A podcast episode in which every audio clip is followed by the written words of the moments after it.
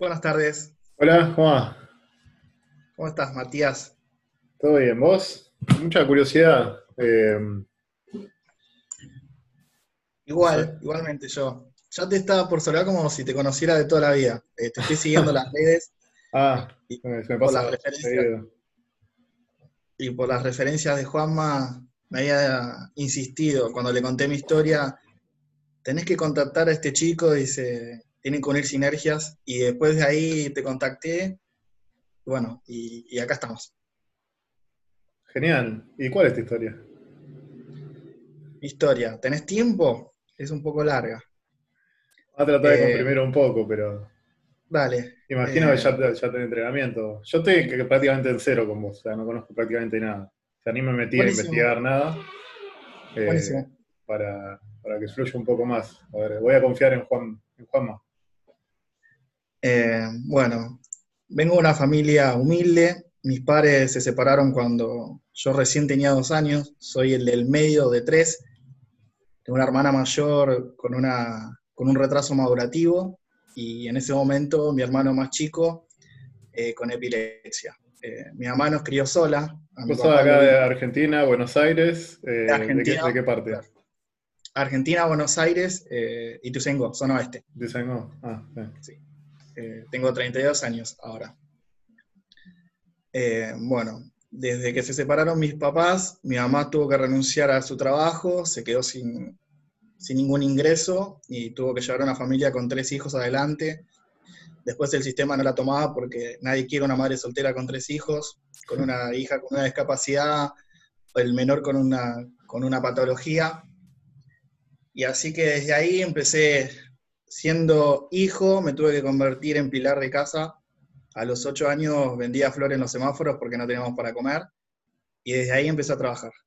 Desde los 8 hasta los 32 nunca paré de trabajar. Eh, siempre tratando de romper con la cadena de la pobreza, tratando de querer ser alguien. Eh, yo hablo mucho de lo que es la, la desigualdad de oportunidades. Yo en realidad fui muy privilegiado, tuve una mamá presente. Cuando el Estado es presente, la sociedad es presente y la familia es presente, se da es- ese, esa tierra fértil para el progreso, pero en mi caso no hubo Estado presente ni sociedad presente, lo que hubo fue una mamá, lo que hizo que yo hoy no esté ni en ninguna cárcel, ni muerto, o en una esquina por ahí. Eh, y, y disculpa, te interrumpa, porque me, me yo, yo te voy preguntando cosas que me generan curiosidad. ¿Vos dónde, eh, en ese momento, cómo era? ¿Dónde vivías? Eh, eh, ¿Cómo era tu barrio? Nosotros vivimos en un barrio que es bastante marginal, se conoce como San Alberto, la villa. Eh, nosotros vivimos ahí bastante, bastante heavy, o sea, se ven mucha- muchas de las miserias, y en ese momento aún más. Eh, vivíamos en una casa que no era nuestra, que no es nuestra hasta el día de hoy, porque pertenecía a lo que era la mamá de mi, pa- a, a- a mi abuela, y mis abuelos fallecieron. Bueno, hay toda una historia porque la casa ahora está en sucesión, o sea que también estamos con algunos temitas. Eh, pero teníamos un techo, eso sí, teníamos un techo, pero no teníamos los ingresos para poder solventar una familia. Eh, Y, ¿Sigo? eh, sí, sí, sí, sí. No, quería, sab- quería saber esa, esa parte. Eh, y vos te, terminabas laburando en un semáforo, vendiendo flores. ¿Y qué onda ahí? La calle, un pibito, un pibito. Mal. También tengo otro concepto de, de que no creo que uno es mucho o más inteligente que otras personas, sino que de acuerdo a las situaciones y experiencias de vida, uno tiene que, muy Darwin, esto de sobrevivir y adaptarse a los cambios. Yo era muy chico, pero me tocó madurar de golpe y entendía todo lo que pasaba. Sabía, desde muy chico sabía contar, leer, escribir. Era bastante inteligente, pero porque la circunstancia me llevó a eso. Entonces ya estaba canchero. A los ocho años yo daba vueltos, vendía flores, me manejaba solo y, tuve que aprender a, manejarme con las herramientas y recursos que tenía. Al mismo tiempo, eh, mi mamá se pone en pareja con una persona, un tipo alcohólico, la, la golpeaba, y teníamos que soportar todo eso porque en ese momento nos ayudaba con algún ingreso. Eh, luego de vender flores, que eso lo habré hecho hasta los 11, 12 años, al unísono también vendía tortas en la calle, repartía el diario zonal, todos changuitas para, poder ganar un pesito y poder llevarlo a casa y poder comer. Eh, después de grande, esto te voy a hacer un paréntesis, de grande empecé a hacer, yo hago mucho voluntariado en ONGs, y hace 18 hice un movimiento para llevar unas donaciones donde llevamos materiales, comidas, y me encontré en que me parecía que ese lugar lo conocía. Nunca había estado conocía.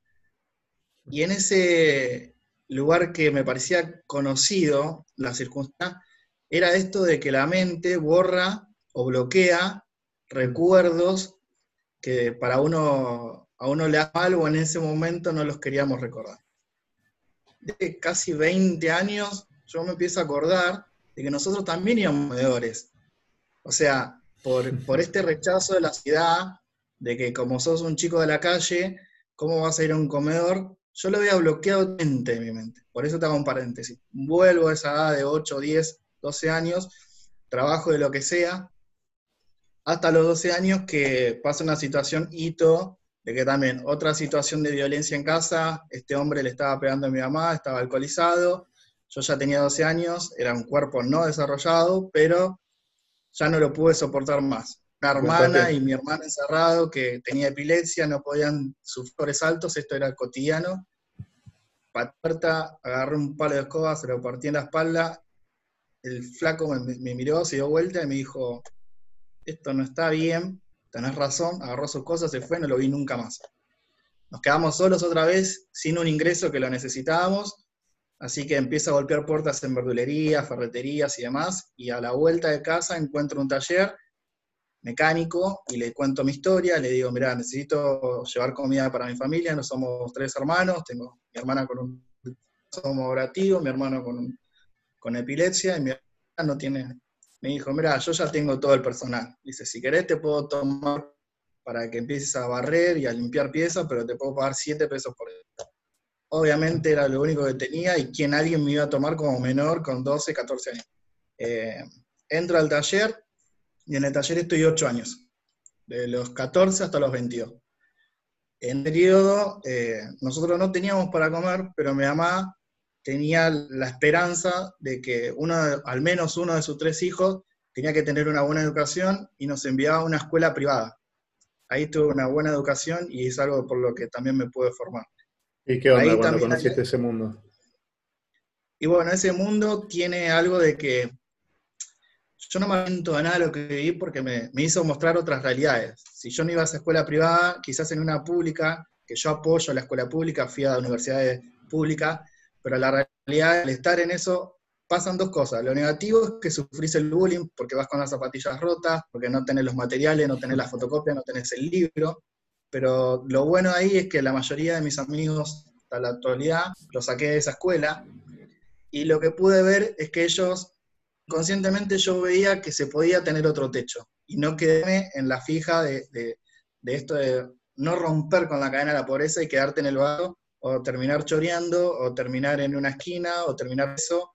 Entonces, al ver otras realidades, mis techos cambiaron, mis ganas de ser alguien, mi ganas de conquistar el mundo, mi, hambre de decir, yo voy a sacar esta familia adelante, a mis hermanos, a mi mamá, eh, se convirtieron en mi motor, en mi combustible. Pará, eh, vos tenías 12 años en ese momento, 12. Ya era más grande. Ya, cuando entré en el tenía 14. O sea que todo esto lo viví. Pará, y esta, esta, idea la, tenías a los 14 años. A los 14 años, sí. Tal cual. Estabas, eh, un par de años adelantado. Sí.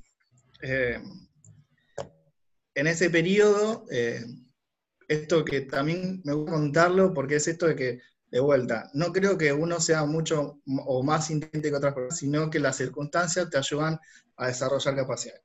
Yo no tenía acceso a los libros y a los trabajos prácticos en grupo, en grupo no los podía hacer porque yo trabajaba en taller. Entonces salía del taller y me iba en bici pedaleando todo sucio, mugriento, con aceite en las manos, en todos lados, y me iba a la escuela así. Obviamente que en una escuela privada esto se veía, mirá cómo viene con las manos, mirá que no tiene útiles, mirá siempre llega tarde y demás, pero tenía algo bueno. Había desarrollado la capacidad de aprender muy rápido y cuando teníamos prueba, iba 10 minutos antes, repasaba lo que habían estudiado mis compañeros y aprobaba de la camada de mis compañeros, soy uno de los pocos que no se llevó ninguna materia y tienen analítico. sin tener libros, sin tener fotocopias, sin tener recursos, ni computadora, ni internet, ni nada. Siempre desarrollé esa capacidad para desenvolverme con los recursos que tenía. Salgo del taller a los 22 años porque cobraba en negro, no tenía vacaciones, no tenía obra social, eh, cosas que pasan en un trabajo en negro que te forrean. Hasta que ya tenía 22 años, mi, personalidad ya había cambiado, ya me había convertido en un hombre. Y un día dije, va, esto no es para mí, no tengo que aguantar que un tipo me forree cuando hace ocho años que le vengo haciendo el catordo, yo ya era oficial mecánico sin tener título, yo te armaba una vida, te lo desarmaba y te lo dejaba andando, y, y seguía cobrando miseria, y un día dije, basta, esto no es para mí, y esto de salir de tu zona de confort y nada, porque en realidad nosotros necesitábamos igual para comer, yo solventaba lo que era casa, volví a mi casa y le dije a mi mamá, renuncié. ¿Cómo que renuncié? Sí, bueno, mi mamá me dijo, no, si no era feliz, no, dice, ¿y ahora qué vamos a hacer? No sé. De alguna manera nos la vamos a... Ahí pedí laburo en una ferretería, laburaba medio tiempo, por monedas también, eh, seguía haciendo un par de changas, eh, uno de mis mejores amigos, el hermano, tiene una pizzería y el hermano se enteró, me dio una motito, una Zanela 50, me dijo, mira, yo ya personal, pero si querés te doy los fines de semana para que reparta, que tenemos más laburo, y con eso te das una moneda, y con eso te puedes mover, por lo menos para llevar un plato de comida, y con eso el resto salir a buscar y patear laburo. Me la pasé tres meses haciendo laburo fijo, haciendo de todo, hasta que entré en la Anónima. Es una empresa muy grande, quizás la conoces.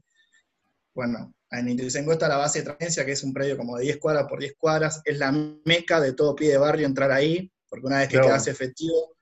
Eh, es el lugar donde eh, te pagan un poquito más que cualquier laburo, eh, tenés más beneficios, mejores horarios, todo, todo este Tal cual, tal cual. Bueno, entro por agencia y no era momento de tomar personal, en realidad nunca tomaron personal fijo, o sea, te tenían un año por agencia, después te pasan a otra, todo es legal, porque esto no se puede hacer. Exacto, a mí me lo hicieron también, estuve casi un año por agencia y los odiaba, los chabones que estaban efectivos. Los odiaba porque te canchereaban mal como si fuese que eran el presidente de la empresa, ¿viste? Salame.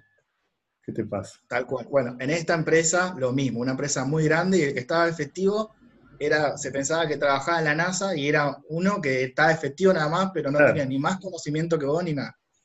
Eh, como no era, no era periodo de, de, tomar personal, entré para descargar containers. Containers a mano, enteros. Bueno, tomaban tres pibes por agencia, por turno, ¿qué pasaba? Faltaban, o al primer día o al segundo día ya no iban más porque nadie está acostumbrado a descargar containers a mano y capaz que en, el periodo de ocho horas tenías que descargar tres containers enteros. Claro, nadie aguantaba. El único que aguantó ese periodo fui yo un mes, todos los días, haciendo doble turno, quedándome hasta última hora. Che, ¿te puedes quedar un rato más? Sí, yo me quedo. No iba al baño, no comía, y me quedé un mes hasta que fui quedando, fui quedando, fui quedando. Después me enseñaron a, usar el escáner, me empezaron a mostrar el trabajo que hacían los efectivos, y ahí ya empecé a lo que era planta por agencia, pero ya no descargaba más container en caso de que había mucha demanda de container. Me fui ganando mi lugar, para mí era Disney, eran ocho horas en blanco, teníamos un buffet, teníamos ropa, teníamos hora social, vacaciones pagas, horas extras pagas, bueno, yo con 22 años yo ya tenía toda la escuela anterior. Para mí, yo no entendía cómo ellos se quejaban cuando para mí era, era labura noche horas, yo laburaba como mismo, laburaba 12, y todo el día engrasado, con aceite, golpeándome las manos, el cuerpo, ahí me rompí la espalda, pero, pero era otra manera, o sea, para mí era muy fácil eso. Bueno, también esto de ser culo inquieto, fui aprendiendo el trabajo que hacían los supervisores. Un supervisor me vio que yo tenía chispa algo y me empezó a mostrar su laburo en las computadoras, a manejar SQL, yo no tenía, no tenía noción de lo que era una computadora, pero a los golpes, a la fuerza y las ganas empecé a aprender, me empezaron a enseñar todo su trabajo, pasan dos años, quedo efectivo. Quedo efectivo y al mes me cambian, me cambian de, de lugar. No me quedo con los efectivos comunes, por así decir, me ponen en otro sector separado con dos computadoras, una silla giratoria, como yo había aprendido a hacer todo el otro trabajo, lo hago también con la vena así, ¿no? Sí, me querían cagar a palo, me, querían linchar. Personas que tenían 20 años y estaban con la misma máquina rompiéndose la espalda, mm. Yo no tenía la culpa. Es dónde está su techo y dónde se había quedado la iniciativa de cada uno. Bueno, paso un periodo largo en ese, en ese sector, el mismo jefe me ve con, esto de, chispa y demás, me dice, bueno, ya que haces este sector bien, te voy a pasar a Electro dos semanas al mes para que vos hagas los pedidos para todas las sucursales y vos recibas los camiones, celulares, memorias, PlayStation, notebook, bueno, todo lo que es el sector electro. Y ese sector lo tenía que hacer una sola persona porque no podía haber robos, tenía que haber un control de, seguridad, cámaras, y bueno, nunca un error, siempre a tiempo, en un momento pasaron dos años de estar en esos dos sectores a cargo, no tenía la, categoría de supervisor, pero yo hacía todo por ello. Hasta que en un momento dije, bueno, hago el mismo trabajo que hace un supervisor y gano lo mismo, y encima me hacen trabajar de una a nueve, bueno, pido cosas, me forrean, mi, mm. jefe no ponía, mi, mi, jefe no ponía el pecho por mí, hasta que le rompí tanto las bolas que un día me dijo, bueno, ¿querés ir a hablar con el jefe de base? Yo te llevo. Agarró así como si fuera un nene, me llevó a la oficina, golpeó, me empujó. Eh, Celis era el jefe de ahí y me dice, Gaitán te quiere pedir algo. Cerró la puerta y se fue. Me dejó solo y me dijo, ah, sí, ¿qué querés? ¿Qué te pasa? No, le digo, mirá, yo hace dos años que estoy en, esto, en estos dos sectores a cargo. ¿Cómo a cargo? No hay un supervisor. Sí, pero yo hago el trabajo. Esto, mirá, lo único que pido es si me pueden cambiar de horario, porque los camiones vienen a la mañana y cuando yo llego a la una tengo tres camiones a la vez para recibir y estoy solo y no me puedo equivocar, no puede faltar memoria porque me pueden echar, y también quiero esto, quiero esto, mira, no hay momento, nosotros te dimos una mano a vos, porque tu mamá te acordás que casi se muere cuando vos estabas por agencia, y ah, nosotros no te dimos la baja. Bueno, en ese periodo que yo estaba por agencia, a mi mamá le, diagnostican tres días de vida, y yo pido por agencia cambiar el horario, porque mi familia éramos mis hermanos y yo, y la tenemos que ir a ver a terapia intensiva en ese periodo. Entonces yo me arreglo con mi hermano que estaba en otro laburo, bueno, me hicieron esa gamba, y dos años después, casi cuatro digo, el jefe de base me dice, ¿te acuerdas cuando vos estabas por agencia que yo te di la posibilidad de que vos cambies de turno porque tu mamá estaba mal? Digo, ¿qué tiene que ver eso? Estamos hablando del trabajo y de mi desempeño. Me dice, bueno, discusión, me dice, vos te pensás que sos Messi y yo acá estoy lleno de Messi.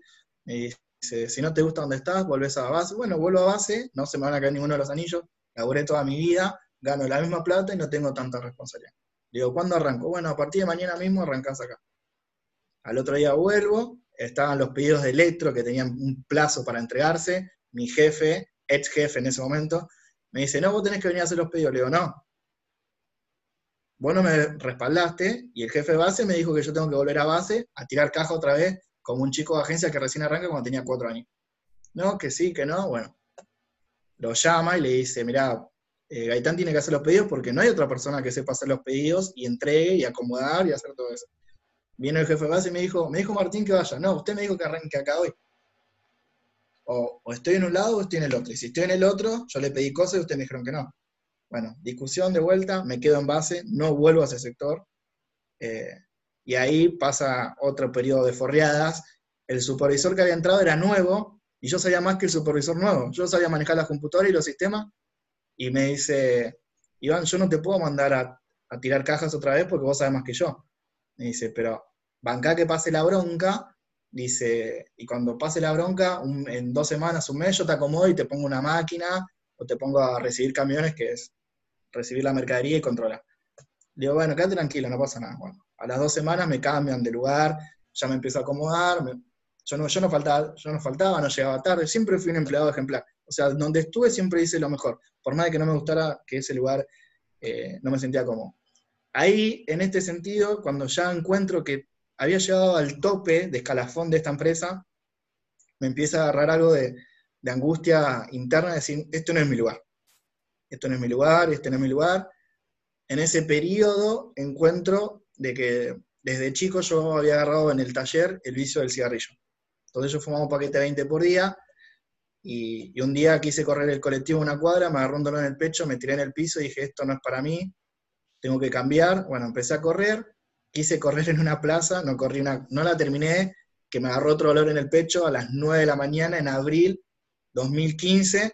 Dije, esto, acá hay algo pesado, tengo que dejar el pucho sí o sí. Encuentro un deporte en el que nunca me había sentido identificado, que es correr, y empiezo a, a trotar, caminar, trotar, caminar un amigo se entera, me dice, ¿por qué no te descargas una aplicación?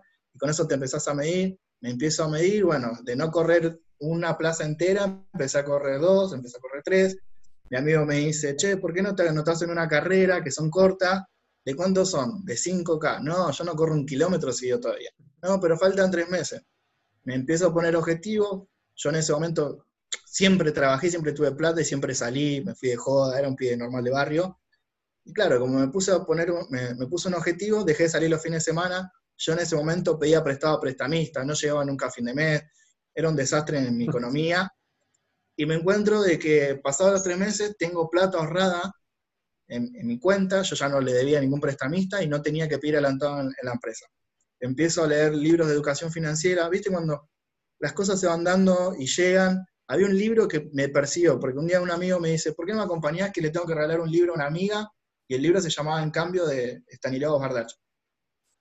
Pasa el tiempo y un día no sé que se me da por viajar, creo que no sé si viajé al sur en ese momento, y en los Genie de los, de los aeropuertos, el libro, en primer lado, decía, este libro yo lo conozco. Bueno, pasaron dos situaciones más hasta que un día dije, bueno, voy a comprar un libro y voy a empezar a retomar la lectura.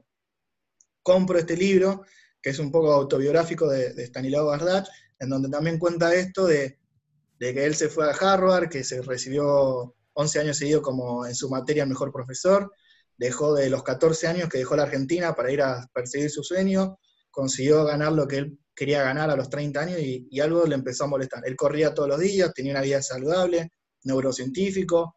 Decía, ¿cómo puede ser que me esté pasando esto? Bueno, se hizo un montón de estudios, no le encontraron nada. Y hasta que en un momento, en esto de, autoconocimiento, encuentra de que lo que le estaba pasando no, no, era físico, sino que era algo mental, de que ya había llegado a su tope y no encontraba la felicidad en ese camino que había hecho. Había dejado a su familia, a sus amigos, y ya no quería esa vida. Entonces pega el volantazo, decide renunciar a todo lo que había logrado, siendo que es reconocido en Harvard, los 11 años, ya iba a paso a ser, no sé, futuro decano de las materias y demás, se vuelve a la Argentina, deja todo, y bueno, un poco de eso, más el libro que tiene muchos ejemplos de cambio de hábitos, malos por buenos, eh, cómo cambiar la programación mental, el mindset. Ese libro inconscientemente yo no me estaba dando cuenta y también está impactando en mi forma de pensar. Eh, siempre tuve el sueño de, comprar un auto y era un Gol Tren. Y todos te decían, no, comprate la bici, después la motito, después el fitito, después el 147. Yo decía, yo quiero el Gol Tren. O sea, después cómo lo conseguiré, no sé, pero bueno, me voy, me inscribo, como tenía plata ahorrada de esos tres meses que había ahorrado, y me meto en un plan de ahorro. 84 cuotas, plan de ahorro, ahorro nacional. Estoy ahí. Contentísimo, pero me encuentro con que Digo, bueno, si lo quiero sacar, tengo que licitar. ¿Cuánto tenía que licitar? Con 100 mil pesos, más papeleo y demás. Hice una cuenta y yo podía ahorrar, como yo llevaba a mi familia, digo, podía ahorrar por mes entre 2 mil y 3 mil pesos. Al año, son 12 meses, eran 24 mil. Ponele que con toda la furia, 30 mil pesos. Tenía que estar 3 años y sin ningún imprevisto. Que se te rompe el tanque, que se te rompe el motor del agua, bla, bla, bla. Y decía, no, tengo que hacer otra cosa que me genere un activo me empiezo a comprar más libros de educación financiera, lo, básico, Kiyosaki, Warren Buffett, y empiezo, no sé, El hombre más rico de Babilonia, bueno, todos esos libros, y empiezo a aprender educación financiera, empiezo a, saber qué es un cash flow, empiezo yo a mejor administrar, y digo, tengo que armar un emprendimiento. Y se me ocurre empezar a dar microcréditos en la empresa donde yo trabajaba, que eran tres turnos, y teníamos el cajero adentro y todos cobramos el mismo día. Y todo esto estaba, en ese momento estaba laburando, tirando cajas todavía. En la anónima, sí, todavía en la anónima. Ahí ya, ya me había acomodado, o sea, tiraba cajas o estás arriba de una máquina que es eléctrica, que es como una moto, pero vas parado y levantas los pales y vos los ah, transportás al destino. Y si no, eh, recibís camiones. Descargan los camiones y vos controlás la mercadería, que esté la cantidad, los bultos, las referencias que te dice la, la grilla. Esos eran los tres circulatorios. Pasabas por esos tres te vuelves loco porque estás dos meses en un puesto y ya no querés hacer más, vas a otro y, te, y, así cíclico. Eh, dentro de la empresa digo, bueno, agarro, tenía, no sé, 20 mil pesos ahorrados, le comento esto a mi mejor amigo, mi amigo me dice, bueno, si necesitas una mano, yo tengo 5 o 10 mil pesos, te los doy, después me los devolvés cuando quiera. Y me meto en círculos de plata, que era muy común en las empresas, de, bueno, nos juntamos 4 o 5, ponemos 3 mil pesos cada uno, un sorteo, y el que le toca el próximo mes le damos todo y así. Me meto en que le decíamos la fábrica? El pozo, el fondo, no me acuerdo qué nombre le ponían. Me meto en los dos círculos. ¿Pero eso, con eso ganabas guita vos? O... No, es un ahorro eso. Claro. Pasa que si, en el sorteo, si salís primero, te eh, agarras todo de una. Salís, agarras todo de una. Al final también, pero tenés que esperar los meses. Me meto en los dos círculos, pero con la condición de no ir a sorteo. Les digo, yo si entro, era un sorteo, eran círculos grandes, no sabía que poner 5 mil pesos. Yo entro, pero yo cobro primero porque tengo que hacer esto y esto. Como era muy difícil que alguien ponga, había círculos de mil pesos, 500 pesos, este era un círculo grande. Entonces, los, los termino convenciendo, y entonces agarro 20 mil pesos de uno, 20 mil pesos del otro, más los que tenía yo, más lo que me prestó mi amigo, haré redondeado 70, 80 mil pesos, más los sueldos que yo iba cobrando, que el excedente lo metía. Entonces un día me largué y le dije a mi compañero, hola, eh, mira, empezar a dar créditos, le digo, doy hasta 2.000, 3.000 pesos y si vas calificando te empiezo a dar más. Mentira, pues yo no tenía espalda. Pero salí con ese speech cagado, no sabía hablar, no tenía la, oratoria formada, eh, no sabía si iba a funcionar y demás. Qué jugado. jugado. En peligro. Eh, ¿Cómo se dice? Bueno, lo primero que pasó, esto lo cuento siempre, se me cagaron de risa no tenía el perfil de seriedad, decía, no, pero si vos sos Iván de acá, de San Alberto, vos vas a dar crédito, sí, yo empecé, bueno, todos los que se me quedaron de risa hoy, hasta el día de hoy, son mis clientes. Yo arranqué con esa vueltita, me empecé a hacer un capital, me convertí en el mejor empleado de la empresa porque necesitaba agregarle y sumarle plata a este emprendimiento, entonces empecé a meter horas extra. El efectivo en esa empresa queda efectivo y no labura más le chupa un huevo todo, y nadie hacía horas extra. Y entonces, cuando había laburo, ¿quién se queda? Yo me quedo. Pero mirá que hay que quedarse hasta las 12 de la noche, yo me quedo. Y mañana hay que entrar a las 6, ¿podés decir? Yo puedo mañana.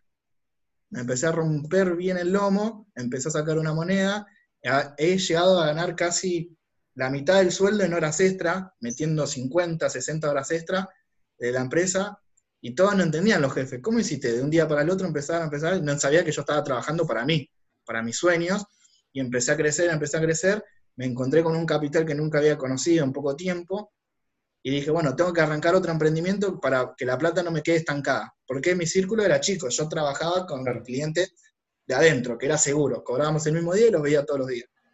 Agarro y arranco un emprendimiento de venta de indumentaria de ropa de mujer, sin tener local físico, sin tener el expertise ni nada, empecé a buscar Nada que ver, eh, sí, mayoristas, empecé a buscar eh, eh, opciones, conseguí dos o tres mayoristas que vendían ropa de diseño bastante copada a buen precio. Si comprabas por mayor de a 3.000 o 4.000 pesos los, bolsones, y me hice una página y empecé a vender, y entonces en el horario que yo no trabajaba, de 8 a 1 de la tarde, iba con un bolso puerta a puerta, vendía, y ahí me fui haciendo otro capital, la ropa te deja el margen del 50%, prácticamente 50, 100%, depende de la prenda.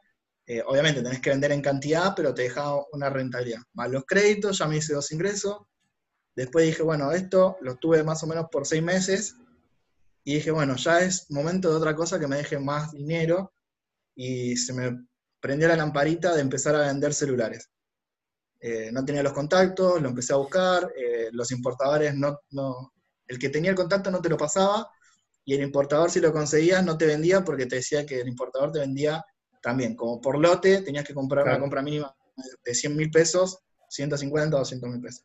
Yo ya tenía un capital, pero el capital lo tenía en una rueda que gira todo el tiempo, el microcrédito. Entonces, eh, tenía un contacto en el sur, y me dijo, mira, si querés venir para acá, y yo después te hago cruzar la frontera a Chile, y ahí vamos a comprar al mall, y tenés el Falabella, y tenés esto. Bueno, empecé a hacer esos viajes, me traía la mercadería allá a un precio bastante copado, en ese momento era negocio, iba a traer ropa, PlayStation, no sé, maquinita de afeitar, celulares, todo lo que sea electrodoméstico, después dejó de ser rentable y dijo, bueno, tengo que buscar la forma de que los importadores me presten atención o juntar la plata para poder llegar a, a ello. Entonces me haré, no sé, ahorrado, por así decir, entre comillas, seis meses de, hacer monedita, monedita, monedita, monedita, hasta que junté un excedente y decía, bueno, los créditos los puedo mantener esta plata la puedo sacar para invertir en esto. Y ahí conseguí el contacto de uno, y cuando conseguí el contacto de uno se abrieron todos, yo ya ahí ya tenía la espalda, tenía esos 200 mil pesos que los podía invertir y reinvertir, y ahí ese negocio se volvió ultra potencial, me, me potenció muchísimo porque yo vendía celulares a revendedores, le compraba y yo lo tenía que revender. O sea, mi negocio era porque yo lo podía financiar, pero si tenía que salir a competir con el precio del mercado, no podía. Y al conseguir el importador directo, al comprar en cantidad y tener un stock, yo ahí ganaba muchísimo. Un celular que valía 10 mil pesos, yo lo conseguía a 5. Y le podía vender a 7 y le ganaba al mercado. Bueno, al final me encontré con un día con que mi, habitación era un depósito, ya no era, no, era mi habitación, era, un depósito, mi oficina era todo, mi, mi habitación ahí sigo trabajando dentro de la anónima, pero ya era insostenible. Tenía los créditos, tenía la venta de celulares, la página, y tenía que trabajar 8, y si tenía que hacer horas extras, 10 horas dentro de la fábrica de la empresa esta, en la parte logística. Y de vuelta lo mismo, este, esta lucha interna de que ese ya no era mi lugar. Los últimos seis meses eh, de dentro de la empresa, entraba a la 1 y 1 y 5 se me caían las lágrimas, pero decía, esto no es para mí, esto no es mi lugar, eh, yo ya ahí ya tenía contador, que también me hizo crecer, esto de tener personas profesionales a tu lado te hacen crecer. Fui y le dije, mira, no quiero trabajar más acá, no quiero trabajar más. Las cosas que uno somatiza cuando son mentales y las pasa al cuerpo, se me, se me provoca alopecia y se me cae un mechón así gigante acá atrás. Me hacen dos chequeos generales, no me encuentra nada, yo ya estaba corriendo, tenía una vida saludable, no salía tanto, eh, me cuidaba con las comidas, yo ya había dejado las gaseosas, bueno, y decía, no, no, esto es algo de acá, esto es algo de acá, ¿tenés algún problema? Y me dijo el doctor, sin ser psicólogo, nada, me dijo, acá tenés otro problema. ¿Tenés un problema familiar, un problema de pareja? Digo, no, no. Sí, el problema que tengo es que no me gusta donde laburo. Me dijo, bueno, renunciá o andate de vacaciones. Andate de vacaciones y hice las dos cosas. Renuncié y me fui a Río. Qué lindo Río. Renuncié, me fui a Río, vuelvo de Río y me creció el pelo. Así que dejamos acá asentado que hay que ir a Río cualquier cosa. Hay que ir a Río. Por más que no te eh, estresaba, que ir igual. Me independizo después de estar siete años en esa empresa. Esto es a, tengo 32, esto es a los 29. A los 29 salgo de la empresa, una amiga me dice, Iván, vos tenés que empezar a estudiar en la universidad.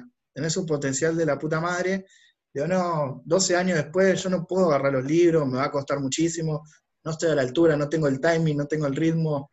No, no, pero si ahora tenés tiempo, porque sos tu propio jefe, ¿no? Ese jefe el que hablamos en, las redes de, Herbalife y todas estas cosas que te vuelven loco todos los días. Guarda, con eso porque corto. Sí, ya, tengo experiencia, tío, ya, lo saco cagando igual que vos. Eh, y, y mi amiga, me inscribe en un curso en la Universidad de Moreno, sin que yo sepa. Me manda el mail, me, lleva un mail a mi casilla, me dice, eh, Iván Gaitán ha sido aceptado en el curso Taller de Desarrollo de Capacidades Emprendedoras, junto con Pablo Cela, vicepresidente de Emprendesur, equipo. Me manda un mensaje, me dice, ¿te llevó la...? Digo, sí, vos me escribiste y me dice, sí. Ya inscrito, no me quedó otra que hacerlo. Bueno, empiezo a conocer lo que son los modelos de negocio, marketing digital, e-commerce, eh, lo que es el Canva, los ocho modelos de negocios más rentables en la actualidad. De esos ocho modelos de negocios me quedo enamorado de lo que es el crowdfunding, que es financiamiento colectivo. Juntas a varias personas y potencias un proyecto. Esto también se puede hacer crowdsourcing, que es idea, brainstorming, todo lo que sea colectivo genera algo, eh, si lo sabemos utilizar como una herramienta, es muy poderosa. Claro, tipo, yo quiero fabricar un mate, no tengo la guita o capaz que tengo la plata para hacer un prototipo nada más, y lo que hago es decir a la gente que ponga plata con la promesa de que o le va a salir más barato, o le va a llegar primero, y vos con eso te haces el capital para hacerlo. Claro. Hay, hay varias ramas igual. Está el, crowdfunding de donación, está el crowdfunding de recompensa pero no monetaria, y después está el crowdfunding de lo que es sumato, eh, sumatoria, tienen parte de recompensa y parte monetaria. Eh, Csocios.com es una plataforma de crowdfunding donde potencia proyectos a cambio de una rentabilidad en pesos o en dólares. Después está la rama del crowdium, que es la parte inmobiliaria, o sea, financian o fundean edificios y una vez que te ha terminado los 36 meses, vos te llevas la rentabilidad en dólares de la venta de la unidad o lo que invertiste. Eh, digo, bueno, esto tiene, tengo que ver si funciona. Esto de ya convertirme ya en, encarando hacerme, a un emprendedor profesional. Y bueno, salgo con esa idea junto a mis amigos, les digo, mira, tengo esta idea, ¿por qué no hacemos esto juntos? Ponemos plata en común. Y yo estaba pagando el Gold Tren y les digo, ¿por qué no les parece ponemos la plata que falta para retirarlo? Y en vez de quedármelo yo, le digo, lo ponemos a trabajar en Uber. Y vemos si funciona, si deja una rentabilidad, y si deja una rentabilidad, después vamos viendo si podemos comprar otro y demás.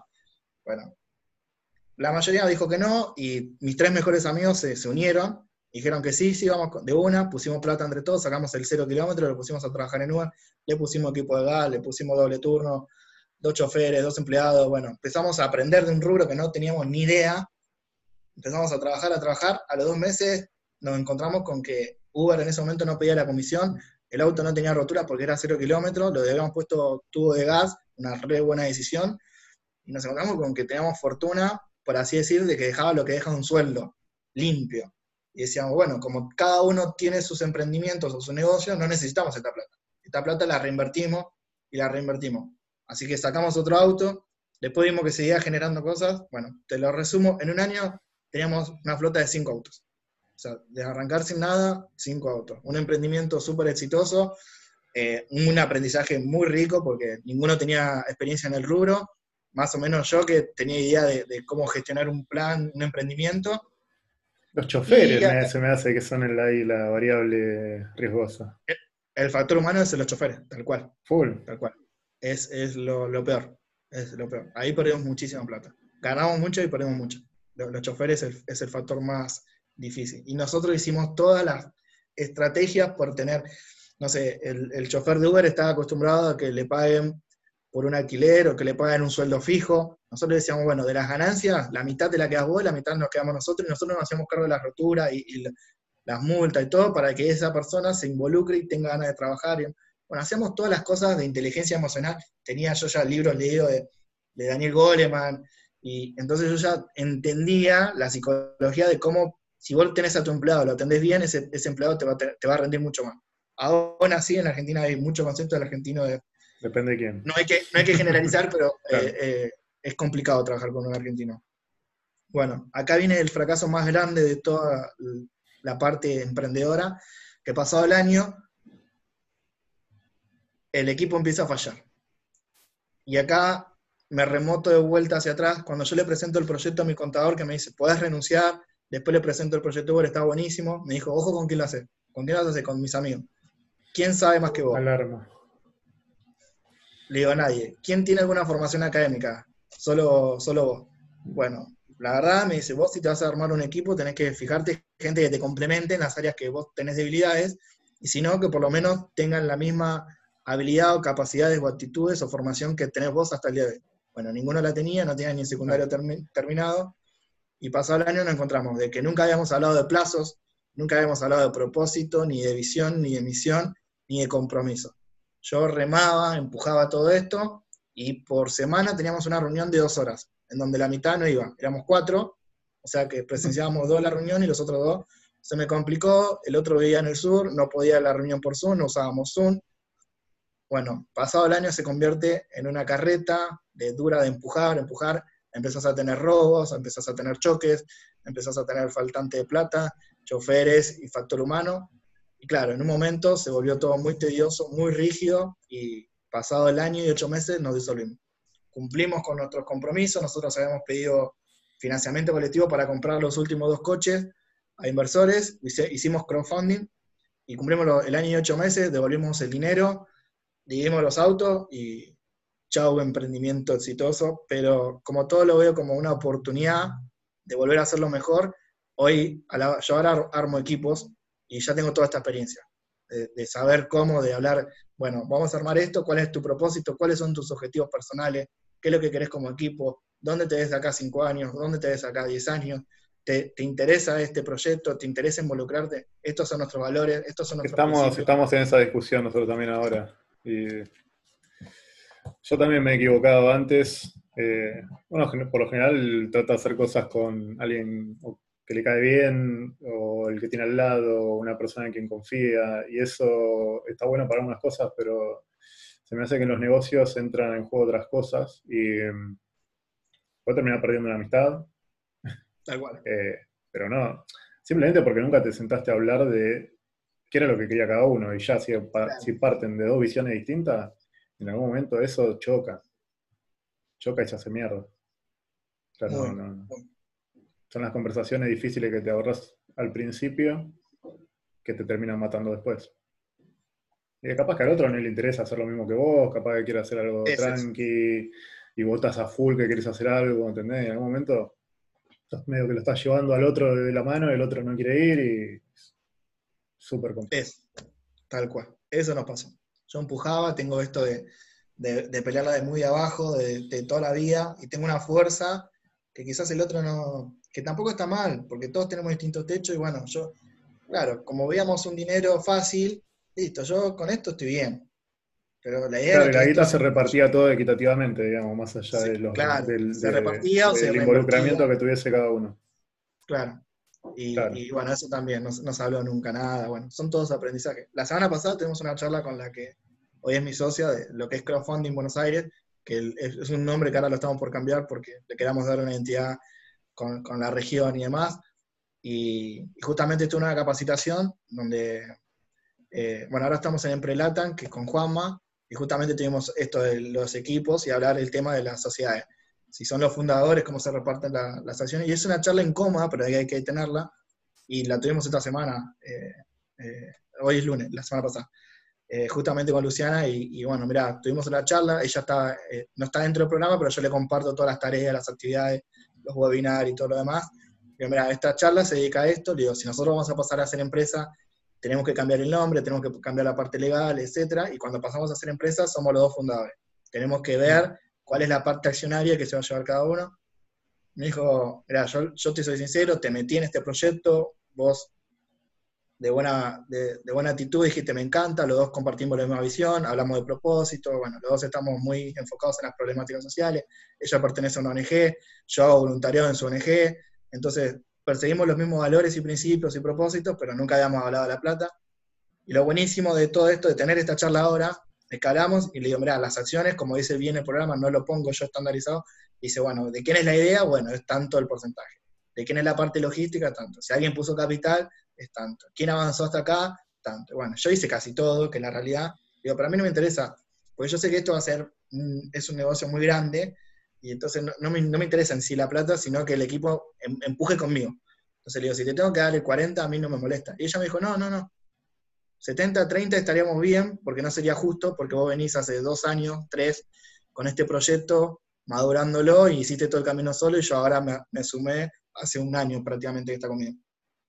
Es buenísimo. es un acuerdo, digamos, es un acuerdo que cada uno decide, o sea, no, hay, no hay una regla a seguir, digamos pero está bueno tener claro que tener como una medida con que compararse y después tomar decisiones en base a eso. Así que me, sacó un peso encima esa charla, la tuve, y esto también, esto del aprendizaje. Antes no la hubiese tenido, la hubiese pateado, la hubiese pateado, y después te, te, terminás chocando contra una pared de frente. Bueno, eh, me divido de la sociedad, nos dividimos, bueno, cada uno por su lado de vuelta, todo bien, y bueno, ¿qué hago? con todo esto. Yo seguía con los microcréditos, tenía la venta de los celulares, pero este, yo sabía que el crowdfunding funcionaba. Eh, me meto en la UTN, hago los cursos e-learning de desarrollo de un sitio web, eh, marketing digital, e-commerce, y en el 2019 me entero de que hay un concurso del Gobierno de la Nación, Rementate ORG, para presentar un proyecto con impacto social y ambiental, y el concurso, la, la etiqueta era Emprendedor del Año. Me postulo, con la idea, porque yo no tenía nada concreto, y llego a la semifinal. Paso todos los filtros, voy pasando paso, paso, paso, y llego a la semifinal de Buenos Aires, eh, frente a un jurado de 10 personas, escenario, picheo de 3 minutos. Bueno, yo ya sabía dos meses antes de que siga pasando, en algún momento me iba a chocar con eso. Hice dos cursos de oratoria en dos agencias diferentes. Eh, preparo el pitch, miles de discursos, preparé miles, los preparé, los preparé. Fui, tenías tres minutos, te, te punteaban si cómo te, cómo te parabas, el tono de voz, cómo comunicabas, que, no te pases, no, tenías margen de pasarte. Lo más difícil. Eh, bueno, doy el pitch, me felicita, me dice, es la primera vez que lo haces, le digo sí.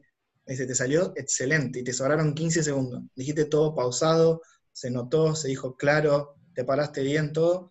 Dice, ahora lo que viene, que sorpresa, son 10 minutos de preguntas. Bueno, ahí me hicieron ¿Por qué? ¿Por qué? ¿Por qué? ¿Por qué? ¿Por qué? Pero yo, como emprendedor ya tenía este, este, esta, cancha de, saber fundamentar. O sea, yo en mi mente tenía una super plataforma creada, pero tenía la idea ahí. Entonces tenía que fundamentar, bueno, contesté todas las preguntas, una sola no respondí, que me dijo el polino del, del jurado en ese momento, me dijo, me dijo, ¿cómo está conformado el equipo? Y le digo, estoy solo. Me dice, ¿querés armar una plataforma digital? Y, y está solo. Le dice, no, este, este concurso es para ya proyectos que estén avanzados. Bueno, a mí nunca me dijeron, yo me, yo me inscribí, pasé todos los filtros hasta la semifinal. avisarle a los que ponen los filtros. Claro. Eh, dice, por ese motivo, dice, restás puntos, dice. Pero igual te vamos a avisar en la próxima semana si quedaste o no. Bueno, chao. Me mandan el mail a los dos o tres días que gracias por todo lo que había recorrido, que le sirvió mucho y que había quedado, no había, no había pasado a la final. Me sirve de experiencia, otra oportunidad para volver a hacerlo mejor. Salgo del curso y me, me entero de que hay un curso de un programa en innovación de finanzas digitales, FinTech, enfocadas a crowdfunding, crowdfunding, crowdlending, Bitcoin, token, blockchain en siglo XXI que hasta el 2019 era muy difícil encontrar un programa en curso. Ahora en 2020 están todas las mm. universidades con todo esto, porque no hay una carrera universitaria, pero como es lo que ya se vino a instalar, es necesario que haya, que haya eh, una materia correlativa universitaria. Entonces ahora están haciendo estos cursos comprimidos eh, con orientación a todo esto nuevo que se viene, que ya está instalado. Hago el curso y el curso está, era un curso carísimo, lo pagué 70 mil pesos, eran dos, tres meses, el único emprendedor era, era yo.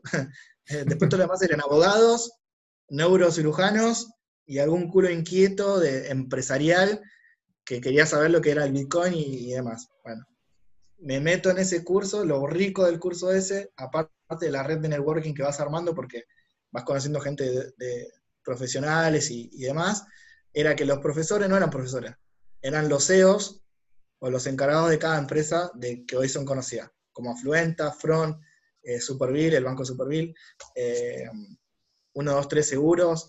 Bueno, todos los popes de, estas empresas daban las clases. La parte legal, en la parte, los de Front son los chicos que hicieron la billetera virtual que, que puedes ahorrar, te enseñan a ahorrar y vos puedes invertir, ellos usan tus ahorros y los invierten en la bolsa. Estaban los de Itoro, creo que también. Bueno, me empiezo a conectar con toda esta gente que eran los profesores, aprendo muchísimo más de lo que era mi idea, a lo que yo quería crear, bajo a tierra, empiezo a dar los pasos, me empiezo a formar directamente en todo lo que es crowdfunding. Salgo de ahí, ya finales del 2019, eh, digo, bueno, solo no lo puedo hacer. Empiezo a buscar gente, a analizar qué gente me podría potenciar. Y bueno, la primera que elijo es a Luciana, porque Luciana es amiga mía, corremos juntos más allá de compartir el mismo deporte, ella está en la ONG, yo me metí en la ONG de ella a hacer voluntariado de vez en cuando, y vean ella de que ella justamente estaba con esto, de que yo había pasado en el, cuando tenía 29, de renunciar a mi laburo convencional. Bueno, ella pegó el portazo y renunció después de 11 años de llevarle la contaduría a la casa del audio, se va. Dice, bueno, esto no es para mí, empieza a emprender, hace, hace talleres de cocina en su casa, después se pone un, un showroom de ropa, casi prácticamente lo que yo venía haciendo cuando hace cuatro años, cinco años atrás, lo empieza a hacer ella. Y un día le digo, bueno, vos tenés el expertise en contabilidad, sabés manejar la, contaduría de una empresa, eh, tenía capital, y, empezamos a tener un par de reuniones, le comenté que yo estaba con este proyecto, que necesitaba gente, pero que solo no podía, y le interesó, hablamos esto de propósito, los dos soñamos que de acá a 5 o 10 años podamos tener nuestra propia fundación para chicos de la calle, en donde podamos armar cooperativa, talleres, que no sea el servicialismo, sino que sea algo más integral, en donde podamos incluirlos en el sistema, donde les podamos dar oportunidades, pero para llegar a eso, este proyecto nos va a ayudar, porque nos va a generar dinero, porque vamos a agregar valor y porque nos va a poder potenciar a nosotros en desarrollo personal y también económico, y mientras más crezcamos nosotros, más valor vamos a poder agregar. Entonces, esta persona quizás no tiene la expertise en tecnología, no tiene la expertise en la parte legal, pero sí en la contaduría y me acompaña, vamos, par a par con todo hace un año, en donde si hay que tener una reunión un sábado a las 10 de la noche, las tenemos, si hay que tener reuniones y buscar inversores, si hay que buscar clientes, si hay que hacer un trabajito extra, eh, no, hay, no hay ese choque de que, che, hay que reunirnos. Mm. No, ya sabemos que nos tenemos que reunir y ella, che, hoy no nos reunimos, nos deberíamos reunir. Y eso eh, a uno le da mucha energía y, y, se siente acompañado a la hora de formar equipos. Así que y acá estamos, en pandemia, nos agarró, nos tuvimos que recontra ultra reconvertir. Y lo bueno o positivo es que yo digo de que no es que soy ultra positivo, sino que estoy bien predispuesto a todo lo que sucede. O sea, si partimos de que todo el tiempo generamos expectativas positivas, vamos mal, porque la vida es cíclica y tenemos choques buenos y choques malos.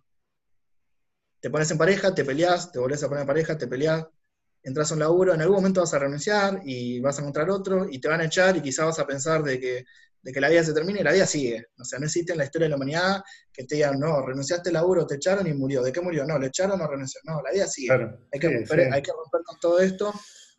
Y Pasa que, bueno, eh, te da cagazo, esa es la verdad. Eh, y es la verdad. Te da cagazo, por más que después con el diario del lunes diga, che, tampoco era, era tanto en el momento cuando renuncié, me temblaban las piernas.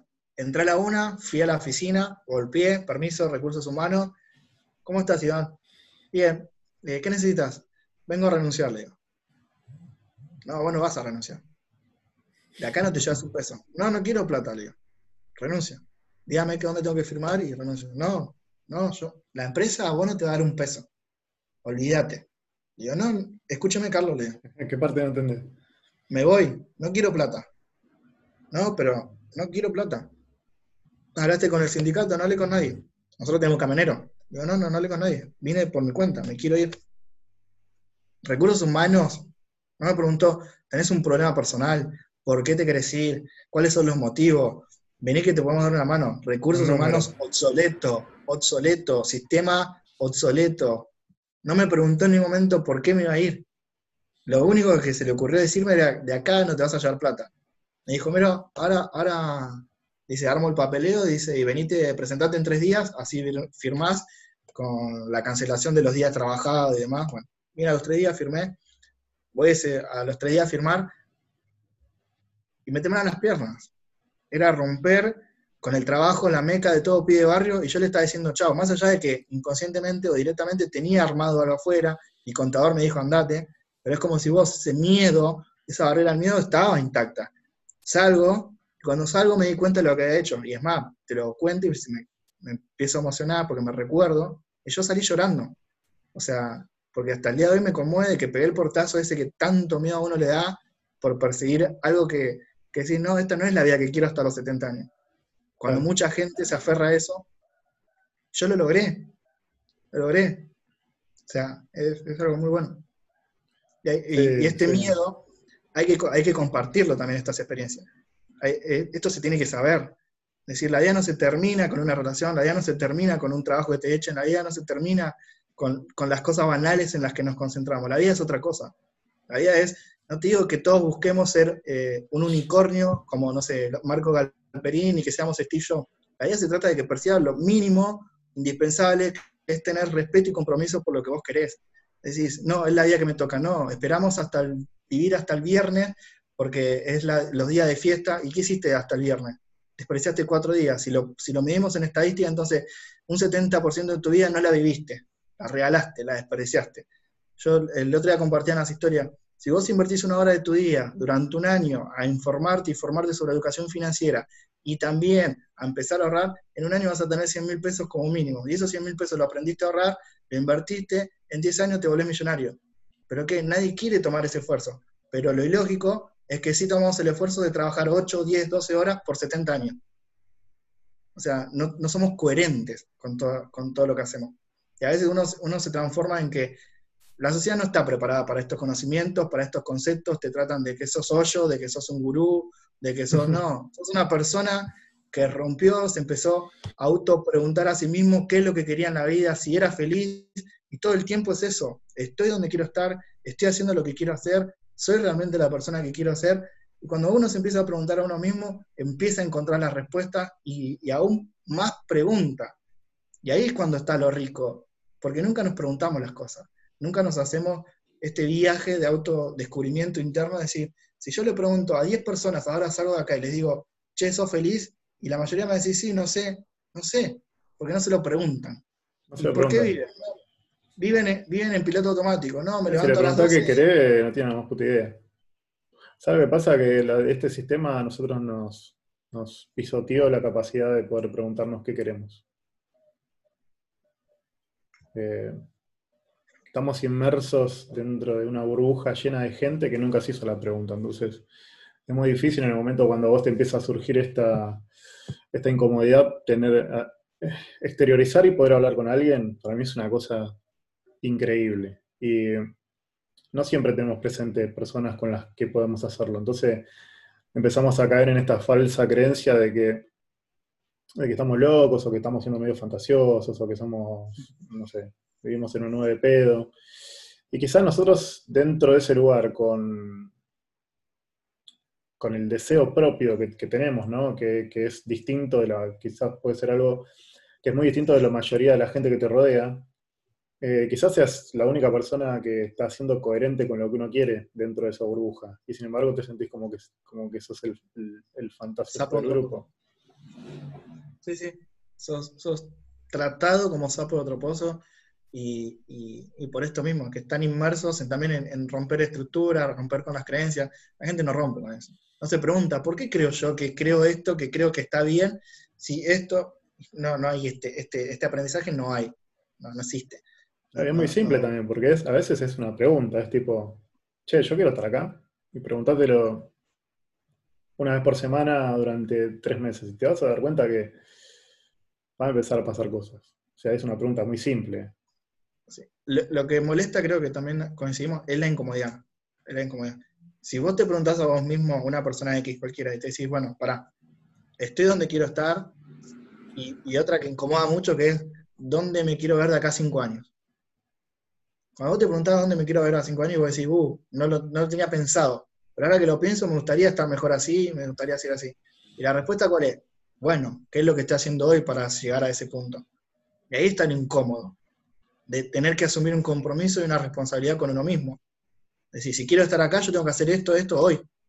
Pero ¿qué pasa? No. Sí, yo tengo una, una, visión también con respecto a eso, que creo que a veces nos evitamos hacer la pregunta porque sabemos cuál es la respuesta y esa respuesta nos incomoda. Entonces directamente evitamos la pregunta para, evitar exponernos a la respuesta. Y después también me pasa otra cosa con esto, es que digo, si vos sos una persona que la tiene que pelear de abajo, eh, y el momento que te das cuenta que querés hacer otra cosa, que en realidad no querés estar en ese lugar donde, te tocó, porque en definitiva uno termina cayendo en el lugar, o sea, vas tomando las oportunidades que te van surgiendo, digamos, no es una elección que vos haces. Y caes en ese lugar y sabes que querés estar en otro lado.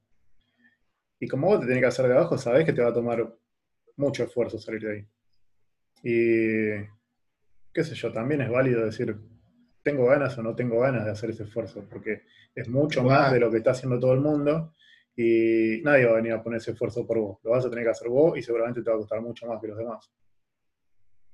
Sí, no, ahí es otra mirada, es así, tal cual. Bueno, eso lo comparto mucho, que es, yo lo veía en, carne propia con mis compañeros de, la empresa, de que, claro, ya tenían algunos 50 años, ya tenían 20 en la empresa, y siguen en el mismo lugar y no tenés escalafón. Y es esto de entender también y empatizar con el otro. Es cierto, yo puedo tener un techo, vos tenés otro, uno más alto, más bajo, mediano, cada uno puede ser, la felicidad la encuentra cada uno en donde quiere. Yo lo que digo es enfocarnos en transmitir que cada uno se pregunte si realmente está siendo feliz. Porque o está siendo realmente feliz, o es la vida que le tocó, decir, bueno, me quedo acá porque no me queda otra. Y es esto también un poco de, entender que el que tiene 50 años no tiene la energía que el que tiene 30 como yo hoy, que me dice, no, yo ya tengo tres hijos, cuatro hijos, acá estoy firme, seguro, tengo laburo fijo hasta los 70, eh, y bueno, listo. Acá, de bandera, me quedo, y, es válido y está perfecto. El mensaje que yo quiero transmitir es un poco a a, toda cualquier tipo de generación, pero que, lo interpele esto de decir, bueno, si tenés esa energía, si sentís que tenés esas ganas, bueno, preguntate, macho o hermana, de, hacia dónde ir, qué es lo que sos, cuáles son los valores, cuáles son tus principios. El otro día compartí en LinkedIn, hay un desafío de, de Diego Noria de, compartir conocimiento, y te hace unas preguntas que te interpelan y decían, bueno, a ver, recordá alguna frase o algún aprendizaje de un mentor, y en la Universidad de Moreno, que nace este proyecto después, yo en ese momento no lo sabía, pero que aprendo de crowdfunding y un montón de cosas, lo que aprendía era que en todas las clases nuestro profesor, que era Pablo Cela, nos decía, chicos, no piensen en el negocio de generar plata. Lo que viene tiene que mejorar la vida de alguien más. Y todos fuimos a aprender negocio y a saber cómo se hace la plata, en realidad. O sea, más allá de que yo venía abajo y demás, es yo también contra, Es contraintuitivo, ¿no? Porque es como, es como salir desesperado a conseguir novia. Y este, claro, y esta estructura y estas creencias que uno viene impuesta, no, la quiero romper y pegar porque quiero o fama, porque quiero plata. Y este tipo nos metía todas las clases, las arrancaba y las terminaba con lo mismo. Chicos, paren. Lo que están haciendo mejora la vida de alguien más. Y esos meses de curso y capacitación me metió un chip acá que está acá. Y le agradezco, porque también me hizo ver y reconectar con de dónde vengo yo, cuál es mi historia, hacia dónde quiero ir y cómo puedo agregar valor yo con lo que fui aprendiendo, con mis experiencias y demás. Y decir, bueno, sí, yo quiero ganar plata, sí, está bien ganar plata, porque también hay que romper con los conceptos de la plata, decir, no, ser ambicioso es malo. No, ser ambicioso es bueno. Lo que es malo es que vos seas una mala persona. Después, no, la plata te vuelve malo. No, la plata no te vuelve malo. Vos ya sos malo y potencia lo que vos ya eras. Entonces, también están estos conceptos de falsa humildad, de, que uno porque se come un guiso es más humilde, porque no. Y después estás en las redes mostrando de que el fin de semana te compraste un whisky, que te compraste un champán y porque mostrás el, guiso son más humildes que, el que está en, el, en, la lancha, en el río, mostrando la fiesta electrónica. No, sí, la otra vuelta hablaba, con alguien que me decía, eh, si te compras un vino caro sos un cheto, y... pero sin embargo en los barrios la gente se clava unas zapatillas de 10, 15 lucas. Tal cual. Es muy raro eso. Bueno, son todas creencias y conceptos falsa humildad, le digo yo. Yo conozco muchos amigos y conocidos que dicen, no, yo no quiero lo que vos apuntás. ¿Y qué sabe lo que yo estoy apuntando? Porque quiero crear una mega empresa, soy menos humilde o, soy más hijo de puta. No, yo eh, al contrario, yo estoy agregando valor social, estoy agregando valor ambiental, estoy pensando en cuántas personas voy a impactar. En cambio, esa persona sigue en su trabajo, robot, piloto automático, y se cree que por compartir un guiso es más humilde que Bueno, hay que romper todas estas estructuras y estos conceptos para, para crear una sociedad mucho más, más consciente. Bueno, y esto es lo que... te mira, yo te, voy a compartir un poco la, forma en que yo aprendí a verlo con los últimos años. yo aprendí bastante a, a, romper con esta tendencia de tratar de, decirle a otras personas lo que tendrían que hacer con su vida. O, y me costó bastante porque es como que uno cuando empieza a crecer es como que ve el, potencial de, otra, de algo mejor para los demás, ¿no? Y, te empezaba a poner pesado. Y en medio que ya no quieren hablar con vos. Y decir, en un momento decís, pará, tienes razón. Soy, soy como ese que te rompe los huevos por Instagram para meterte en un multinivel. Eh, entonces un poco yo eh, me empecé a preguntar bastante a quién le estaba hablando, ¿no? Porque evidentemente no es a todo el mundo, y, no en todas las etapas. Y hay una forma de verlo que me gusta mucho, que es eh, que era yo cuando laburaba en la fábrica. O sea, yo sabía que me iba a costar más, tenía las ganas de hacerlo, eh, pero no tenía la más puta idea de cómo hacerlo. Y toda la gente que me rodeaba no, pensaba que estaba loco. Entonces, creo que ese es el tipo de persona que quizás me interesa que, le llegue este tipo de mensajes. El que está buscando no tiene la más puta idea, se siente solo. Eh, y el otro, no sé, en algún momento yo creo que, si uno comparte, en algún momento al otro se le puede disparar o no algo. Eh, y qué sé yo, de cada uno. Siempre, por más que estemos un poco coartados por los, por los condicionamientos del contexto, yo, yo creo que cada persona siempre tiene un margen de elección. Y y creo que en algún momento a, cada persona le va llegando según la etapa en la que esté, ¿no? Eh, pero si me preguntas para quién creo que hay que comunicar este tipo de cosas, es para ese tipo de gente. O sea, hay gente que realmente tiene las ganas, realmente tiene la inquietud y hoy se siente sola, se siente fantasiosa y no sabe cómo hacer. Y cree que está sola con las ideas que tiene. Tal eh, y aparte es, no sé, calculo que vos estarás igual que yo, con muchos proyectos, muchas cosas en la cabeza, y también enfocarse en el afuera eh, te, lleva, te, lleva, energía, te lleva tiempo, eh, querer cambiar el mundo. Entonces, lo mejor que podemos hacer nosotros como comunicadores, si le queremos poner una etiqueta, es esto, bueno, yo uso mi Instagram comparto pensamientos, comparto formaciones, comparto cursos, comparto pensamientos y reflexiones mías, y después encontrarse ahí el que que evangelizás a cierto nicho, que es este que vos decís, que es el que te, da un feedback, que te responde las historias, que te comenta los estados, que te comenta el post, que te da un like. bueno, a esa persona sí puedes tomarte el tiempo porque está interesada, hay que darle una comunicación, responderle y decir, bueno, acá hay algo, acá hay alguien que por lo menos empiece a interpelar con lo que yo estoy comunicando y se siente identificado, bien o mal, o por lo menos dice, che, ¿qué onda con esto? Esa persona sí. Después es muy difícil.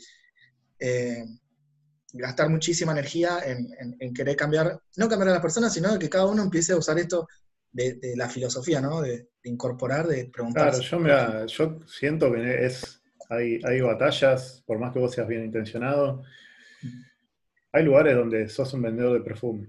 Tipo, estás parado en una esquina gritándole a todo el mundo a ver si te compra, y la verdad que la gente no tiene ganas de comprarte tus perfumes. Y habrá los que sí, pero capaz que no están ahí, o sea, vos estás gritando a todo el mundo.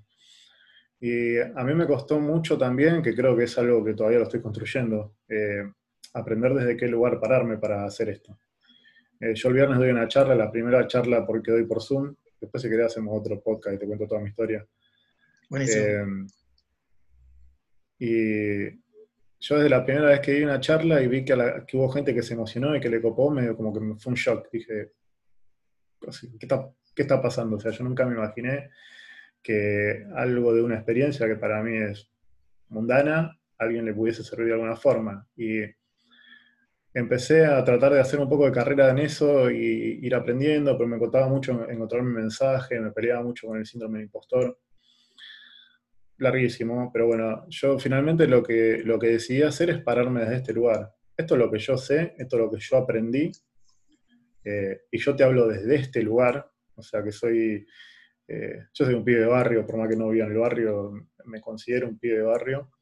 Y siempre hablo desde ese lugar y desde lo que me pasó a mí y desde lo que aprendí que le pasó a otras personas también. Y de eso vos podés tomar la idea que a vos te sirva. Eh, no hay mapas, no hay fórmula de éxito, no existen todo ese tipo de cosas, pero sí hay cosas que te pueden ayudar. Yo lo pongo acá a tu servicio, vos tomá lo que, lo que te sirva y si te sirve, bueno, será porque yo también puedo ir cumpliendo mis sueños en la medida que yo pueda hacer algo bueno por, el que está del otro lado. Y ese me parece que es un lugar copado para hacerlo, porque también es un lugar de mucha humildad y de mucha más cercanía también con el que está del otro lado. Coincido totalmente. Y creo que ahí también es, otro punto a tocar o a reflexionar.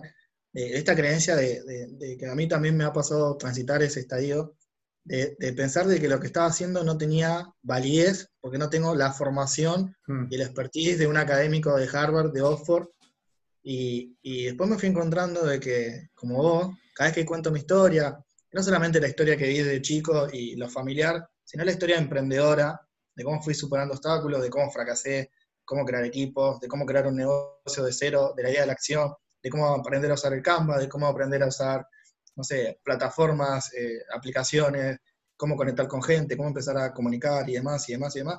Bueno, me encontré de que empecé a encontrar mi voz cuando la empecé a contar.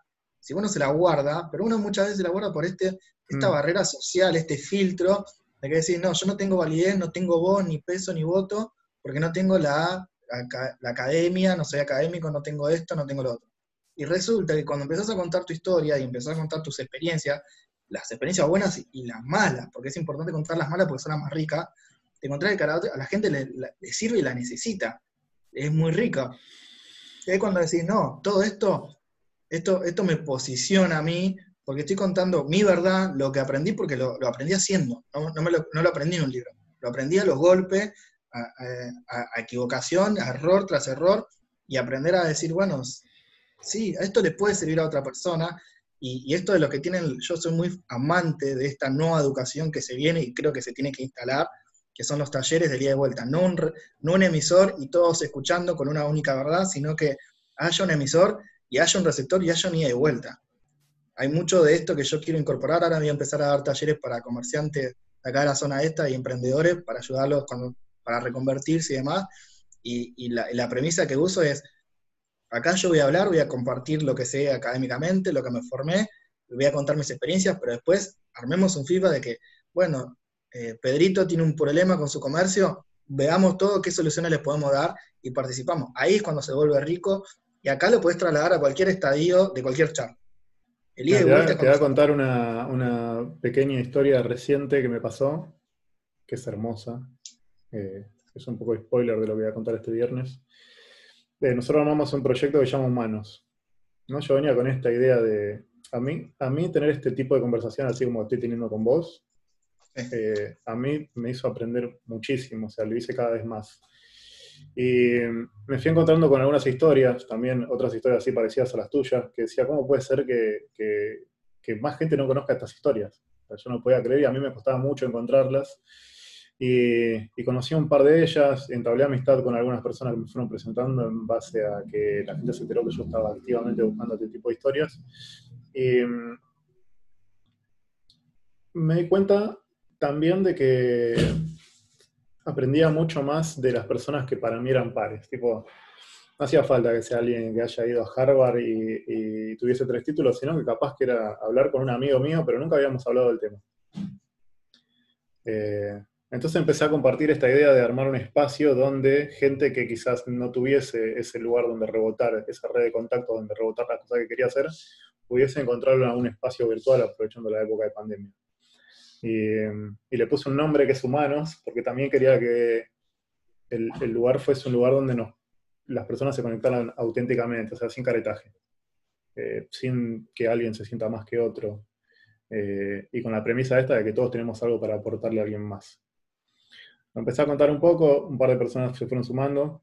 Eh, fuimos, ahora somos cuatro en el equipo.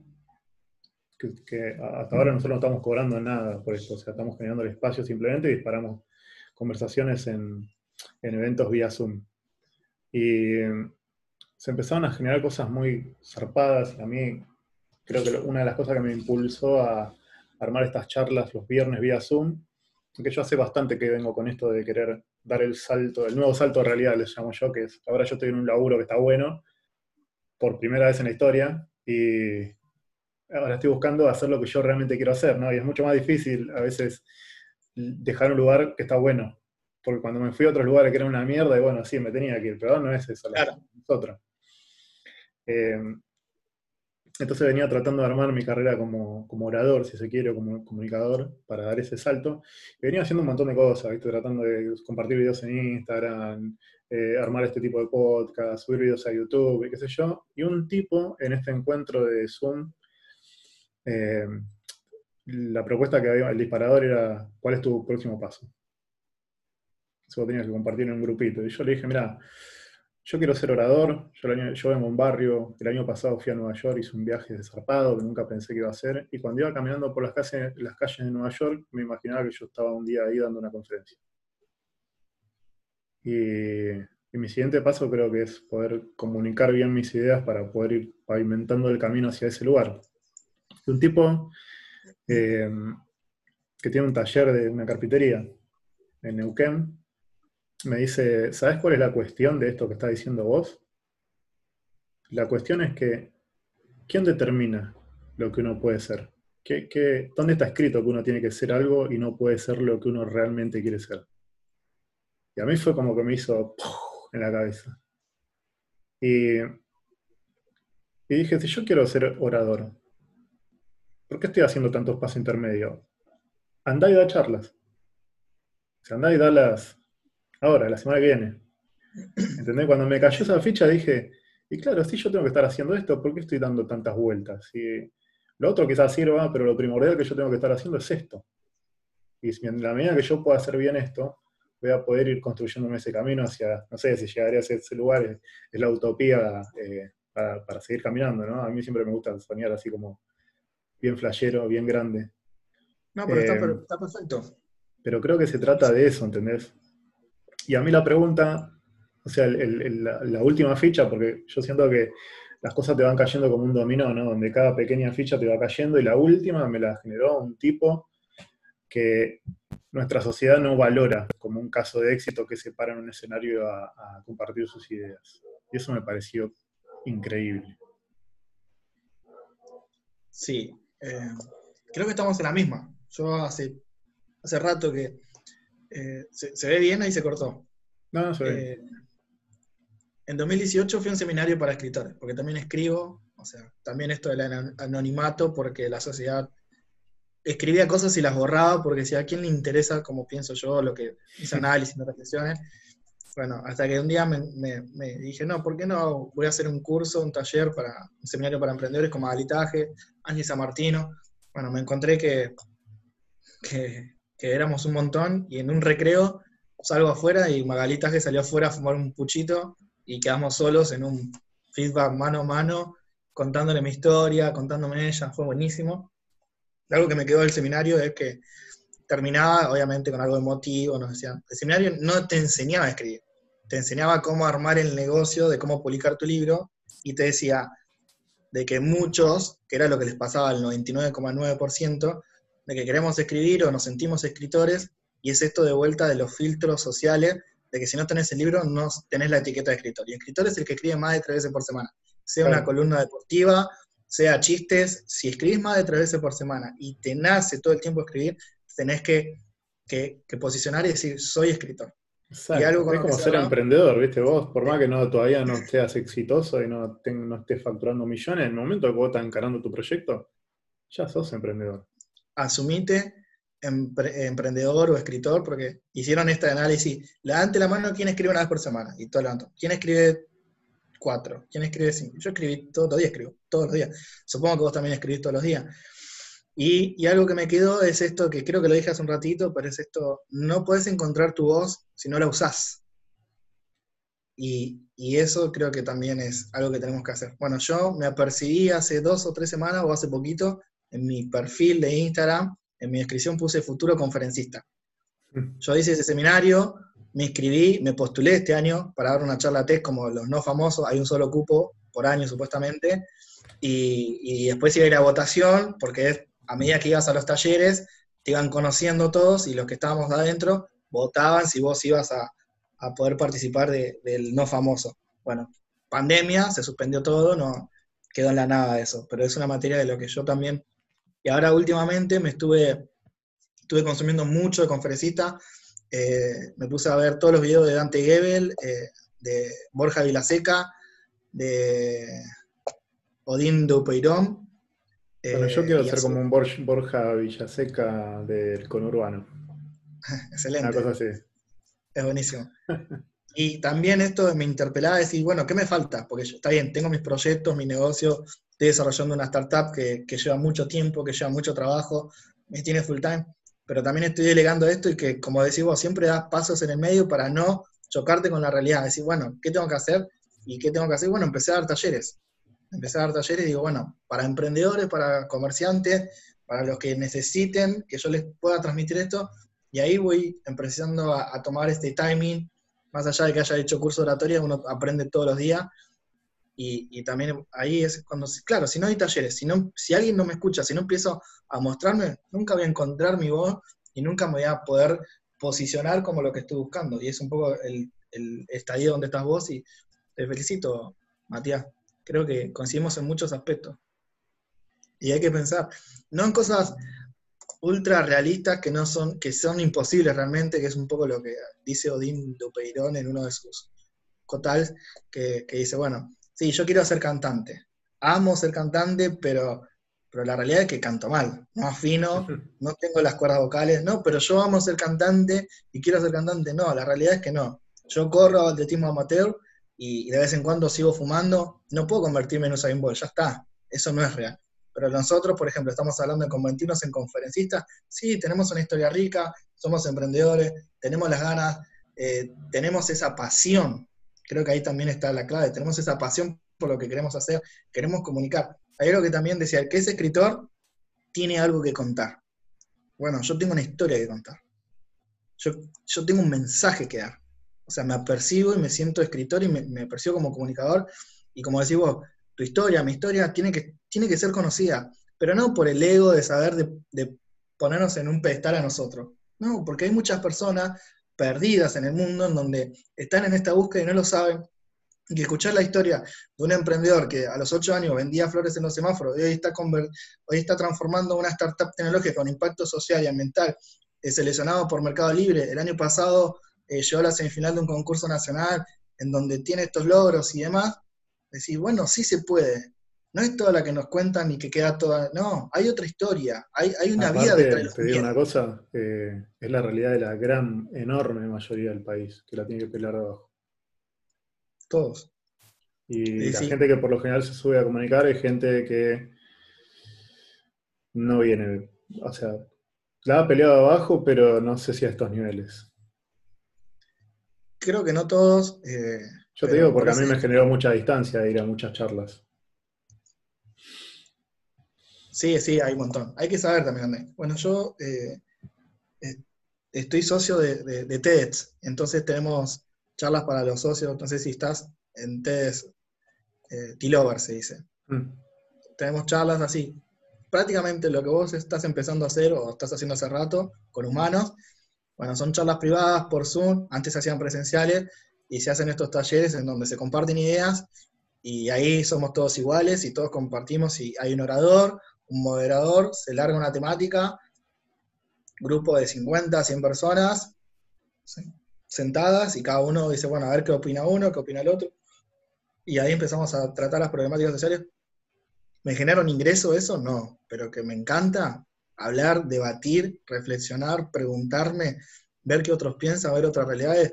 Quizás es- esto de romper los prejuicios, de, no sé, quizás otra persona está en otra situación diferente a la mía, de otro estatus social muy alto y piensa igual que yo, y yo igual que él, y así estamos y nos encontramos en un, en un, en un vínculo con empatía, donde quizás eh, en la vida cotidiana nos separamos o pensamos que generalizamos esto también de que no todos venimos del, curtidos por la misma madera, que es la realidad, pero no todos son, son malos. Hay que también.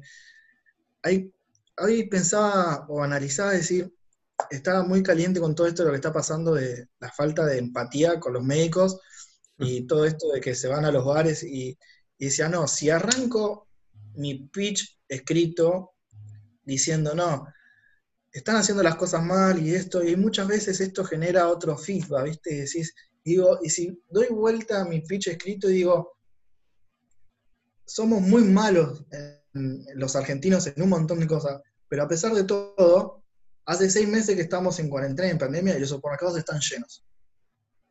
Eh, hace seis meses de que todavía no tenemos que estar velando los muertos adentro de nuestra casa o en la vereda, como está pasando en Ecuador, como está pasando en México. Yo ahora estoy en Latam, en Emprelatan, y estoy en, en un programa de Emprender con Impacto de Mercado Libre y Maima. Entonces somos más de 450 de toda Latinoamérica y tenemos estas charlas en donde en Bolivia, para comprar un kilo de carne, tenés que hacer una, cuadra de, una cola de 5 horas por familia, te anota, y hasta la próxima semana no podés volver a comprar un kilo de carne. Entonces digo, ¿cómo puedo cambiar la forma de ver para no impactar de una manera negativa y que la gente lo pueda absorber? Entonces todo el tiempo digo, bueno, esto es un trabajo de que creo que solamente pocas personas tenemos como vos y yo, de estar pensando a ver cómo podemos impactar de una manera, porque si voy al choque, el feedback no va a ser lo que yo estoy buscando. Estoy buscando que la gente piense en algo positivo y que diga, bueno, sí, la puta madre, hicimos tanto escándalo al principio por los jubilados y por esto, y ahora estamos saliendo a hacer quema de barbijo y a tomarnos una birra. Yo también estoy mal psíquicamente de estar encerrado solo, vivo solo en mi departamento hace seis meses. Pero bueno, medito, hago yoga, trato de buscar la tranquilidad, la paz mental. Bueno, buscala vos también en tu casa y no jodamos la vida a los médicos. Yo tengo amigos, tres amigos médicos que, que me la. o bueno, uno se hizo el hisopado ayer. Está cagado, se hizo el hisopado él, sus hijos, la mujer. Yo me lo hice el miércoles. Dio negativo. Eh, eh, algo buenísimo. Y es una, También es una cagada. estuve. Porque, a ver, es jodida, es compleja la situación porque no es solamente uno, o sea, es una, es una cosa que afecta a los demás. Yo no estaba tan preocupado por mí, sino, no sé, a gente que me había cruzado en el trabajo, quizás, que no sé con quién vive. Eh, no es lo que le pasa a uno nada más. Igual, ¿sabes que ahora que me acordaba de lo que me dijiste hace un rato de, de querer cambiar a las personas, que a veces es un gasto de energía y demás?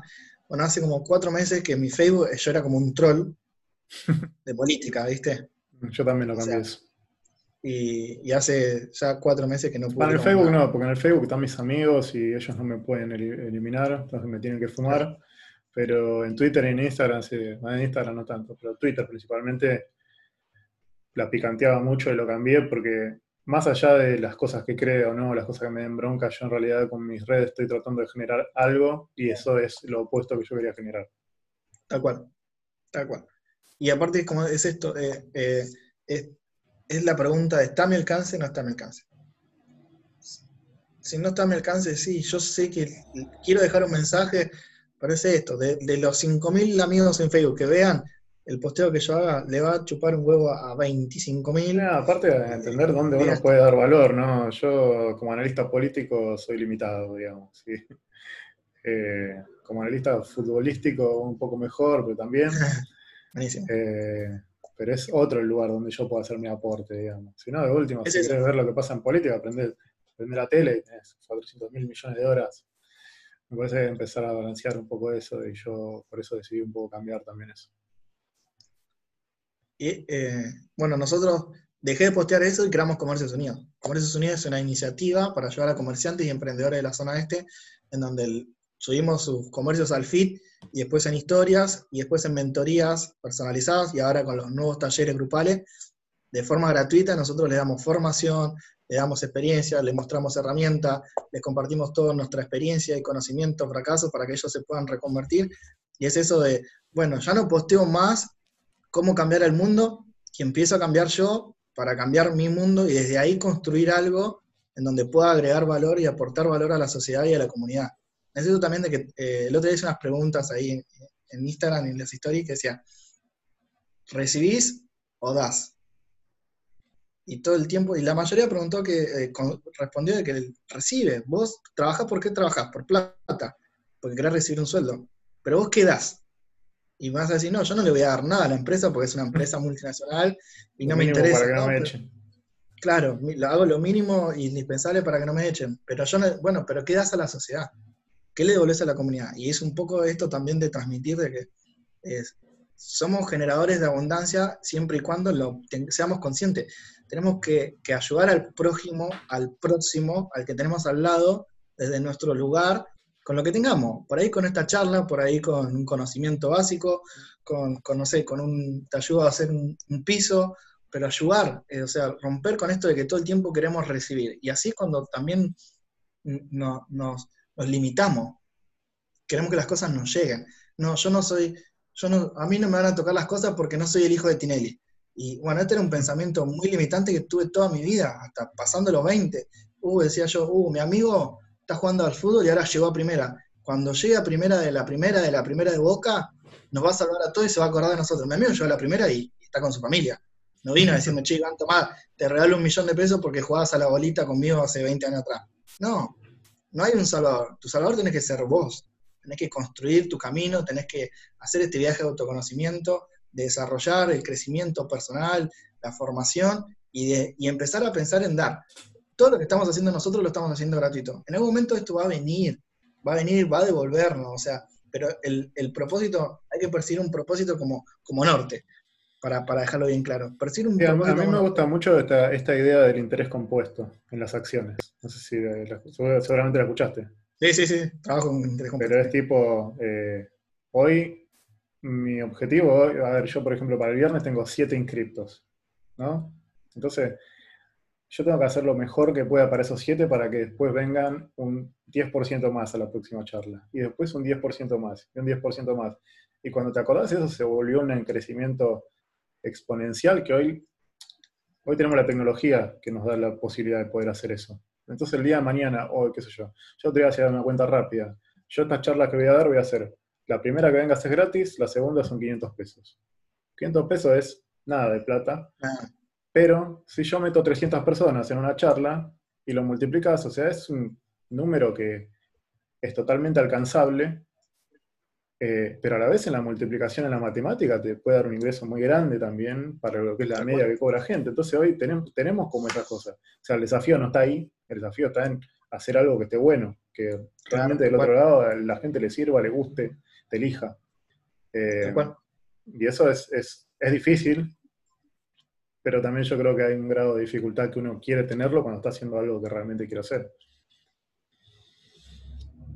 Eh, muy interesante la charla. Eh, mandamos un saludo a Juan Manuel. Buenísimo. Gracias, Mati, eh, por tu tiempo, por, por escucharme. un par de ideas. Me quedé un poco en el tintero con esto. Después, si querés, lo hablamos otro día con el crowdfunding. Yo pensé que estaba bastante estancado este tema, pero lo voy a volver a mirar. Dale. Eh, Dale, ya doy masterclass en crowdfunding, ya, ya pasé toda, pasé toda. Hace dos años que vengo con esto y sigo pasando, las que me faltan. Después, si querés, hablamos una charla entera de, negocios y, te pongo al tanto. Eh, gracias. Después repetimos. Y, nada, estás invitado a las charlas, estás invitado al espacio humano. de hecho, también quizás se podría hacer algo con gente que quiera transmitir su conocimiento a la comunidad de humanos, que por ahora somos pocos, pero está creciendo. Eh, no sé, estas cosas empiezan acá y después no saben dónde terminan. Buenísimo, cerebro Que, podamos que pueda encontrar este tipo de historias. Así que le agradecemos a, Juanma otra vez. Buenísimo. Gracias. Eh, contá conmigo para lo que sea. Así que acá te ganaste un compañero de viaje. Hasta luego, Mati. Dale, loco. Buena semana. Igualmente.